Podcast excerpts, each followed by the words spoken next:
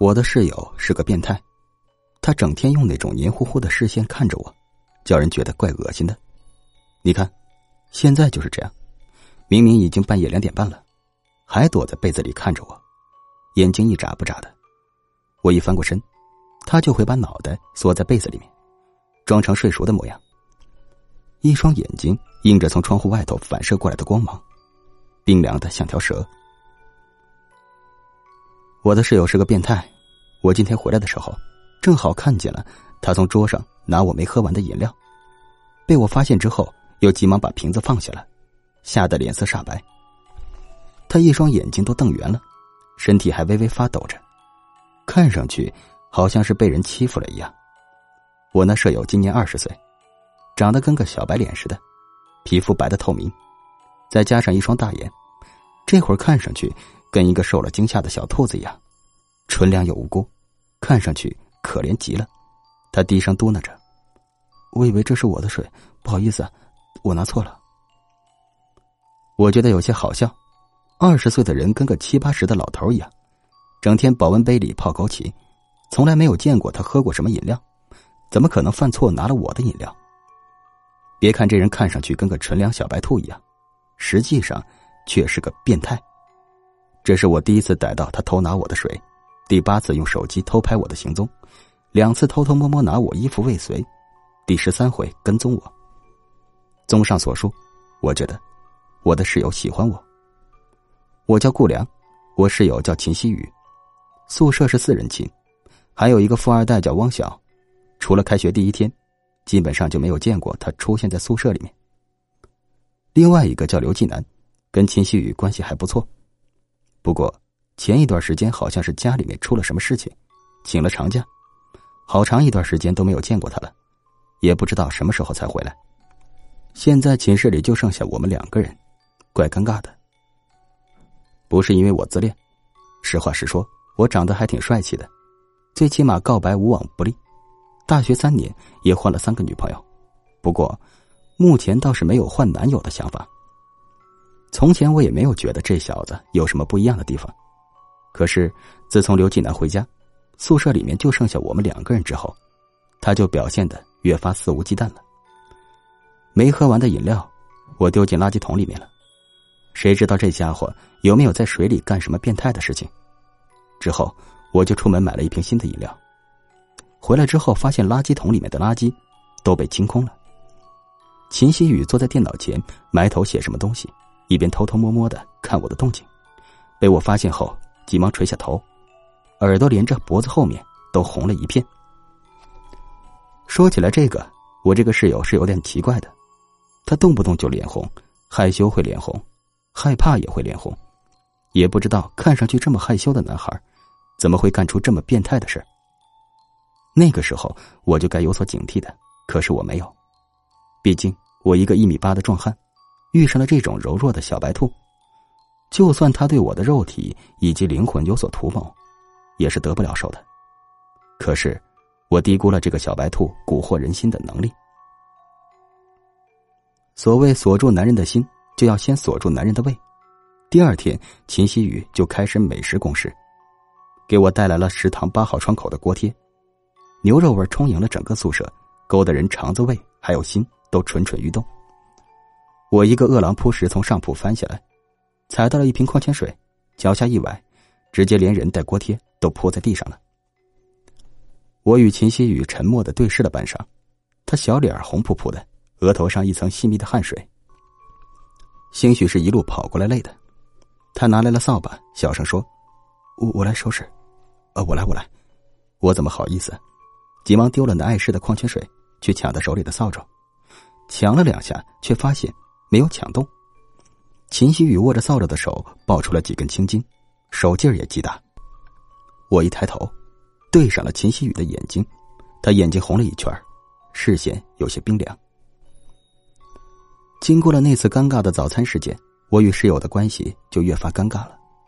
秦希雨似乎在刻意躲着我，以前我还能逮到他跟踪我，可是后来两个人偶然碰上，我却逮都逮不住他。我们俩的身份一下子反过来了，之前是他偷窥我，现在成了我偷窥他。偶尔想找点话说打破这种尴尬，都找不到。我现在有些怀疑，他是觉得是我故意打翻的早餐。想要解释，可是想到了室友或许暗恋我，解释的话就说不出来了。从一种尴尬到了另外一种尴尬，总觉得两个人相处越来越尴尬。抓耳挠腮、百思不得道歉之法，最后我只能拿起扫帚打扫起了寝室卫生，希望两人能够一笑泯恩仇，回到从前那种尴尬情况。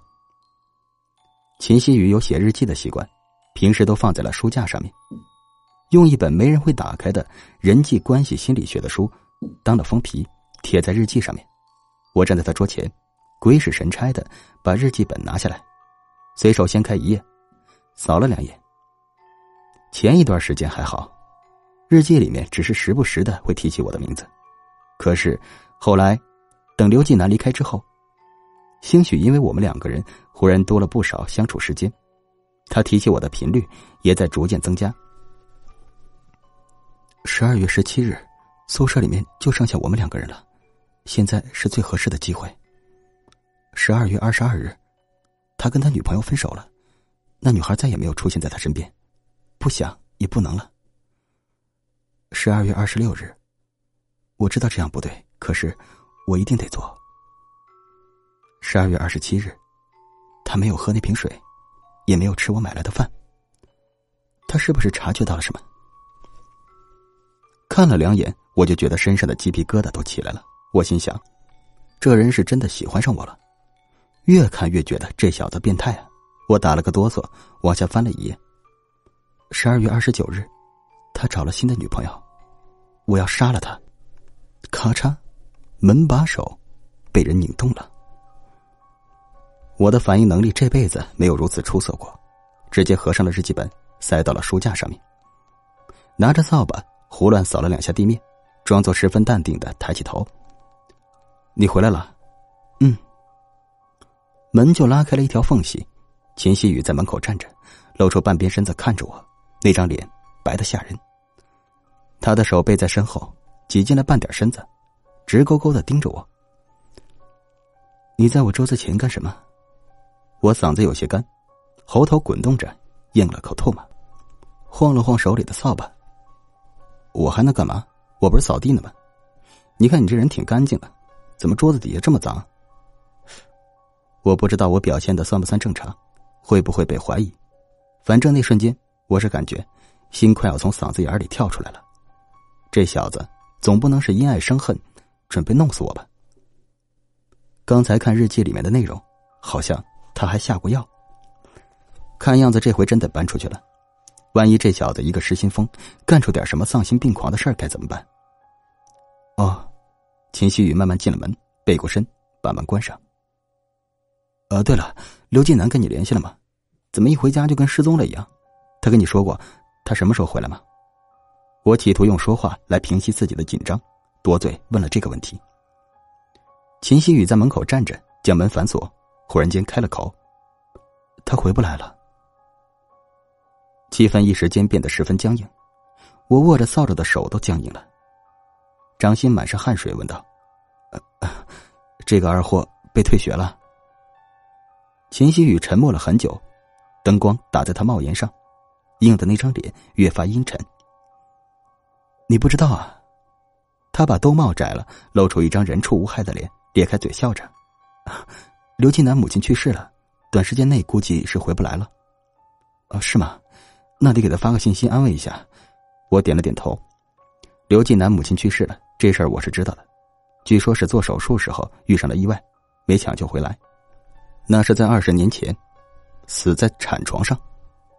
我能够听见我心跳声跟擂鼓一样，紧张的脸都是发麻的。我握着扫把，木然的在寝室里面扫地，下意识离他远一点，生怕会被他听见我杂乱的心跳泄了底。你交了新的女朋友？秦希雨的声音不紧不慢的，我吓了一跳，从后背上窜起了一连串的鸡皮疙瘩。呃，对，对啊，怎么了？我听说叫吴娇，长得还挺可爱的。秦希雨坐在桌前，视线跟随我的扫把移动。黑长直，有点胖，眼睛又大又亮，跟你上任女朋友差不多。你喜欢这种类型的？他说话的声音很轻柔，我的紧张缓解了不少。